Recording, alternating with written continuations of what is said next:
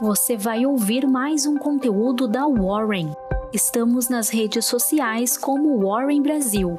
Acesse nosso site warren.com.br e saiba mais.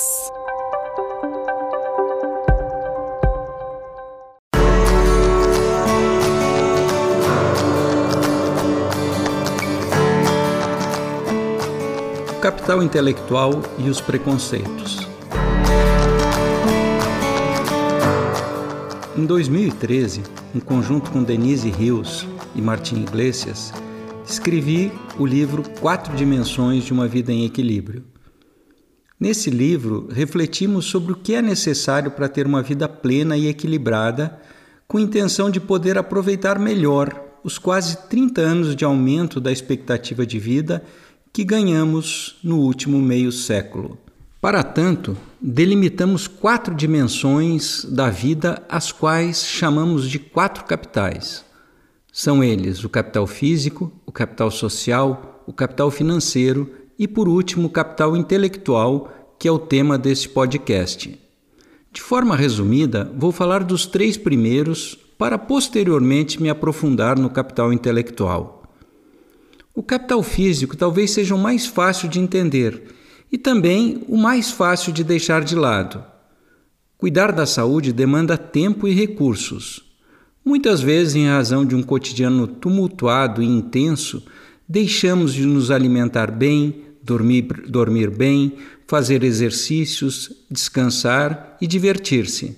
Ao invés disso, cultivamos maus hábitos como sedentarismo, tabagismo, consumo excessivo de álcool, remédio para diminuir a ansiedade, remédios para aumentar a concentração e toda sorte de substâncias que melhoram momentaneamente nossa existência, mas que cobram um preço elevado no futuro. O capital social é constituído pela capacidade de mantermos relacionamentos próximos e prazerosos com a família, com os amigos e com os colegas de trabalho.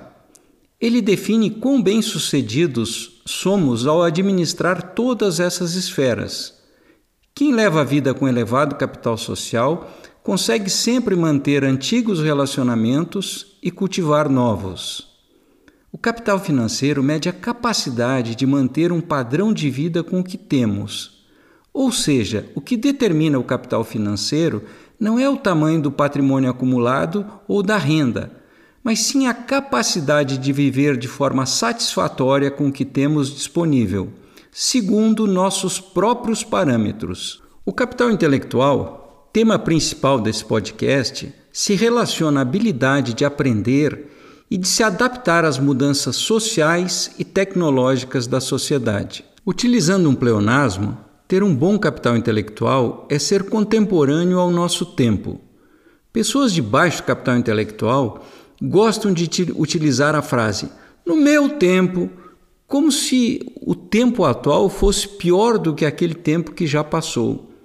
Porém, todos aqueles que estão vivos estão vivendo no seu tempo. Aqueles que utilizam a expressão no meu tempo demonstram que hoje não estão mais ativos, produtivos, conectados ou participantes do momento presente. Outro forte indício de baixo capital intelectual é ter preconceitos.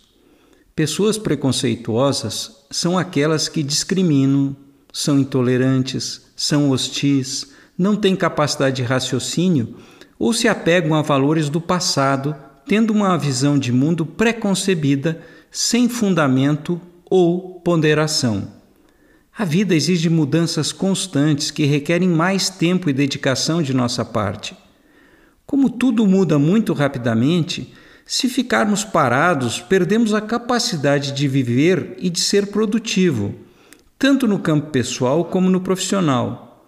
Quem tem dificuldade de conviver com as mudanças tecnológicas e sociais, dificuldade de aceitar alterações nas regras de convívio social e de aceitar o comportamento das novas gerações, acaba ficando à margem da sociedade.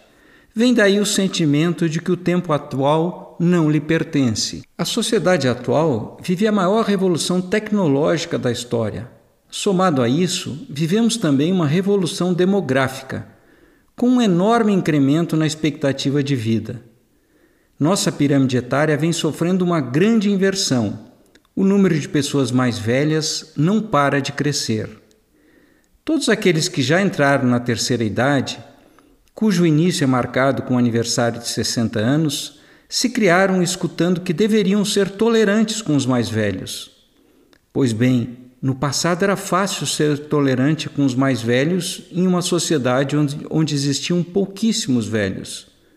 Quando eu nasci, em 1961, menos de 5% da população tinha mais de 60 anos. Então, quando alguns velhos se tornavam ranzinzas ou azedavam na linguagem popular, era fácil aturar, pois eles eram como o vinagre da salada da vida.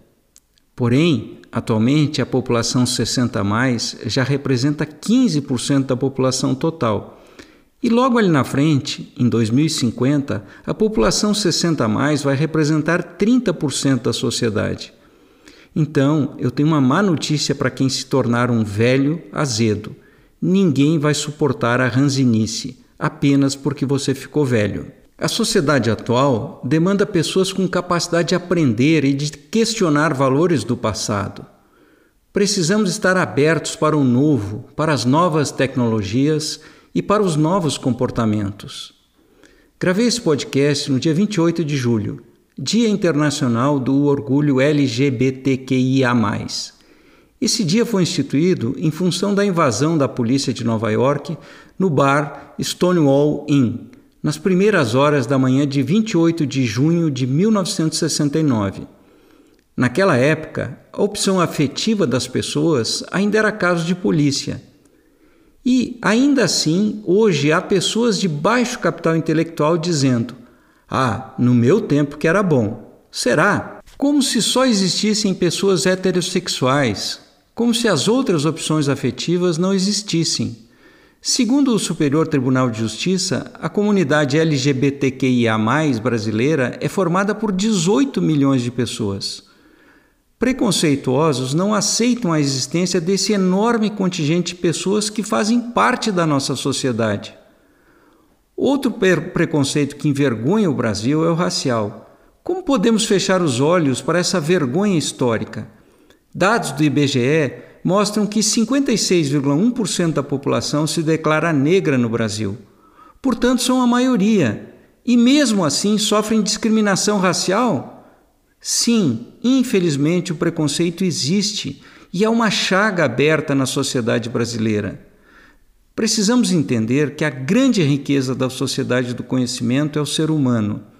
Quando discriminamos pessoas pela cor, por sua opção afetiva, pela sua idade, por sua religiosidade ou não religiosidade, ou pelo gênero, temos que estar cientes de que estamos fazendo muito mal para tais pessoas e para a sociedade como um todo. As pessoas que têm alto capital intelectual estão em constante evolução e têm facilidade de aceitar as alterações nas regras de convívio social e as singularidades do ser humano. Lembre que a capacidade de adaptação é o aspecto mais importante do capital intelectual. Quando interagimos de forma positiva com as mudanças sociais, seja no âmbito profissional, seja no pessoal, as chances de sermos bem-sucedidos são maiores. Vinícius de Moraes costumava dizer que o tempo não é capaz de nos esperar. E você está fazendo um esforço para acompanhar o tempo?